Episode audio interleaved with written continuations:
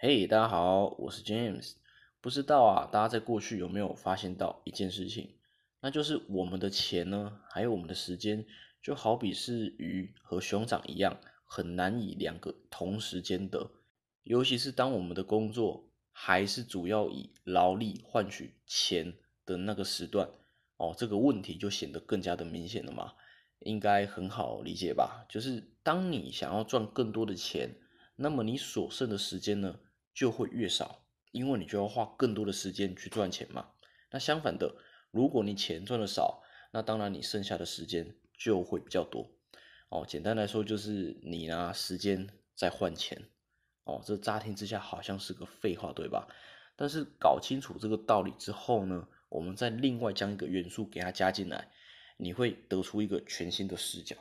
大家想想看哦，这些用时间换来的金钱，后来会流向哪里？是不是就又会花到我们生活中各式各样的开销当中？那么我们是不是就可以得出一个结论啊？既然钱呢是时间换来的，那么不就等同于钱就是等于时间吗？那么你拿这些钱去买东西，去买各种的服务，是不是就等同于？你是在拿时间去换取这些服务，还有这些物质呢？那这么一来，不就有趣了吗？这样我们就可以理解为，当我们要买一项物品的时候，假设是衣服好了啦，同样都是买一件衣服。今天假设呢，哥哥他买了一件有品牌的衣服，某某牌的，一件两千块好了。那哥哥他主张是什么？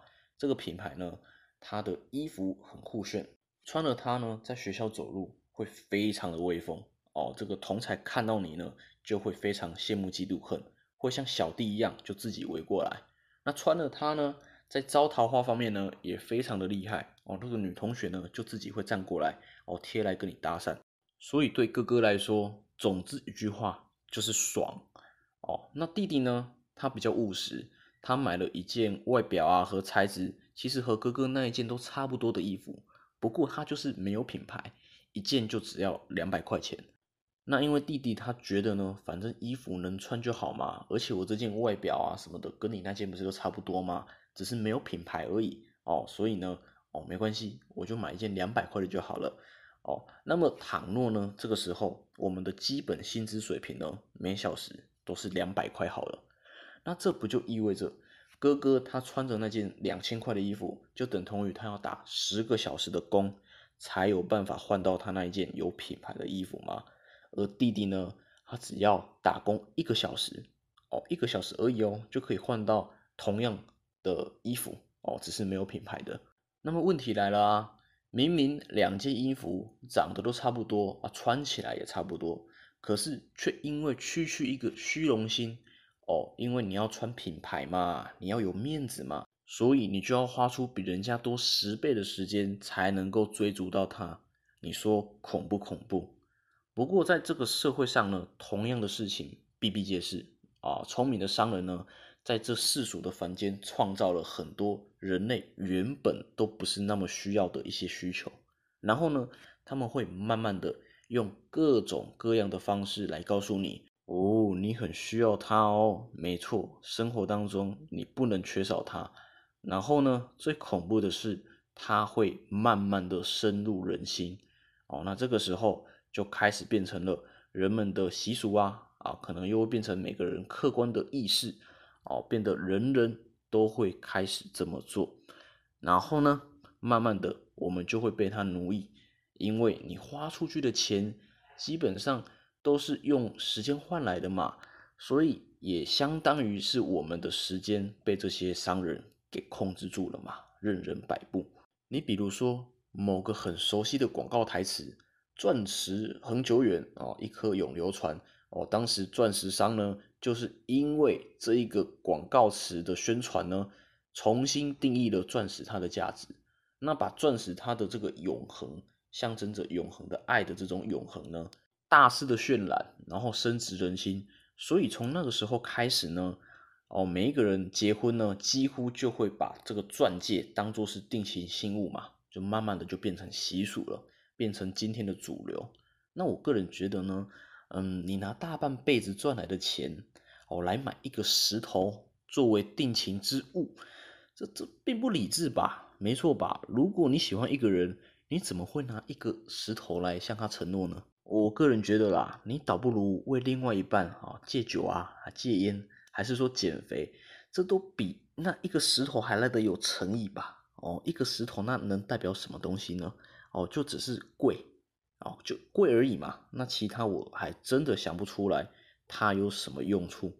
为了结婚，结果把大半辈子的钱呢都搭进去了，为了就是买个石头呵呵 来取悦另一半。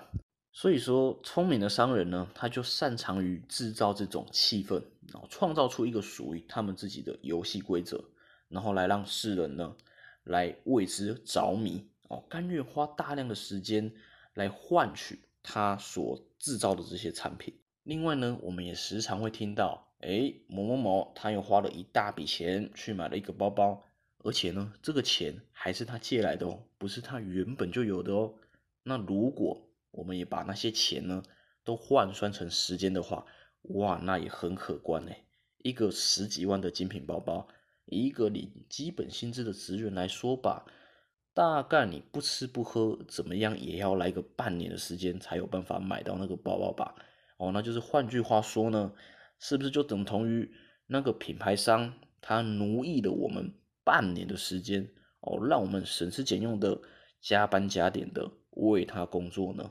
然后呢，他再轻轻松松的哎拿出一个成本可能只要他原本价格的十分之一甚至不到的一个东西给我们，结果我们还甘之如饴的跟他说哦谢谢谢谢你让我能够在我那一群姐妹群当中呢能够抬得起头。哦，拿着这个精品包包呢，我可以翱翔天际，然后俯视他们，是不是有点夸张？我讲到连自己都觉得很不要脸。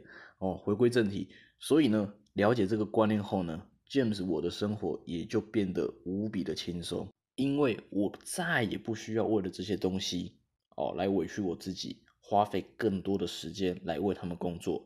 那人生呢，也不需要再被这些奢侈品啊、这些欲望品啊。给捆绑住。不过我们要先说清楚哦，我并没有仇富或者是鄙视那些购买奢侈品的人们哦，而是在于你是否有能力去负担那些奢侈品而论哦。如果你本身就很富有，那偶尔买点昂贵的东西来犒赏自己，那我觉得那 OK，毕竟人家花的这是自己的闲钱嘛，哦不会影响到他的生活。但如果呢，你纯粹是为了欲望而不惜一切的乱买，那只会沦为是金钱的奴隶哦，这我就不欣赏了。那么自从我们不再为了奢侈品而工作，所腾出来的那些时间呢，其实是大有用处的。我们是不是可以把它拿来学习新的事物啊、新的技能啊、新的才艺啊，培养出新的兴趣哦，丰富我们自己的生活？或者是说，你可以去培养运动嘛，对不对？运动的习惯可以让我们的身体变得更加的健康。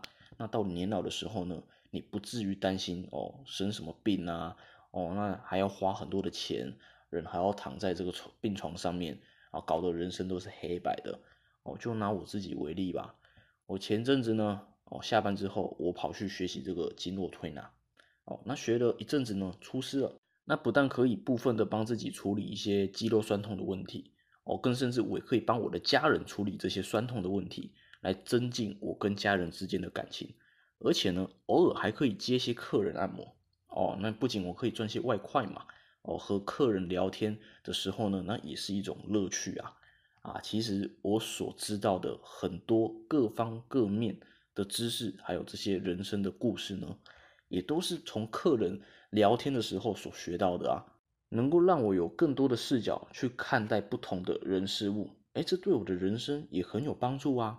甚至有些会变成了我的养分哦，让我能够在 p a c k a g e 上面跟大家分享。那好，最后我们来做一个小小的总结哦。没错，时间呢，它就是金钱。那要是想要有更多的自由，更多的时间来支配我们自己想做的事情，那么不妨你就先降低自己的物欲哦，对物质的欲望。因为当你不再为那些欲望追逐的时候，那自然就能空出更多的时间来去完成自己的梦想，要成为钱的主人，而非是钱的奴隶。那么就感谢大家的收听，这集呢我们就先分享到这里。那如果大家有什么其他的内容想听的话呢，也欢迎到底下分享给我知道。如果你是用 Podcast 收听的朋友哦，那麻烦请帮我们点击订阅还有分享。那如果呢你是在 YouTube 收看的朋友们，那也请不要忘记帮我们点击订阅、按赞以及打开小铃铛。那我们就下次见喽。